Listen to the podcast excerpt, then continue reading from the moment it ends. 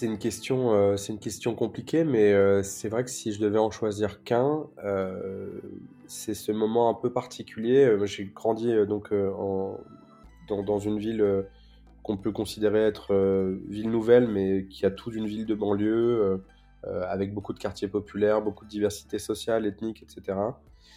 J'ai été plutôt dans la catégorie mauvais élève, avec pas mal d'échecs successifs. Et en fait, la, la vie a fait que j'ai réussi à m'élever, et je dis souvent grâce à trois bonnes fées. Euh, une maman qui a arrêté de travailler en ayant conscience que je partais un peu à la dérive. Euh, des profs qui ont fait des kilomètres un peu supplémentaires en étant finalement un peu inconsciemment des mentors, ou consciemment, je sais pas, il faudrait que je, je les... Il y en a un qui est, qui est malheureusement décédé, mais euh, je pense qu'il était consciemment un mentor, mais voilà, pour moi, inconsciemment.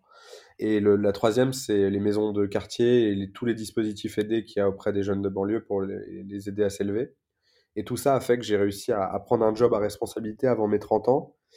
Et j'ai atterri dans un environnement qui était finalement bien moins divers que celui que j'avais connu en termes de catégorie sociale, en termes de catégorie, euh, en termes d'origine géographique.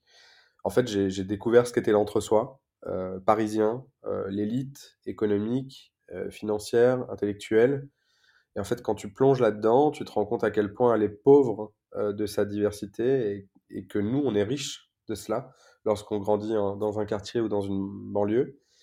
Et du coup, il y a eu un moment de colère euh, que je j'ai pas pu expliquer sur le coup. Euh, mes 30 ans, je venais d'avoir un job un peu comme le jeune promis. T'arrives, finalement, on t'avait rien, on t'avait rien promis, mais tu t'es donné la chance, l'opportunité, les autres t'ont aidé à, accéder à ce type de, de poste. Et en fait, en colère parce que tu te rends compte que tu es un peu seul à ton endroit et qu'il y a plein de choses qui sont finalement dans ton logiciel d'origine qui sont complètement absents là où tu arrives.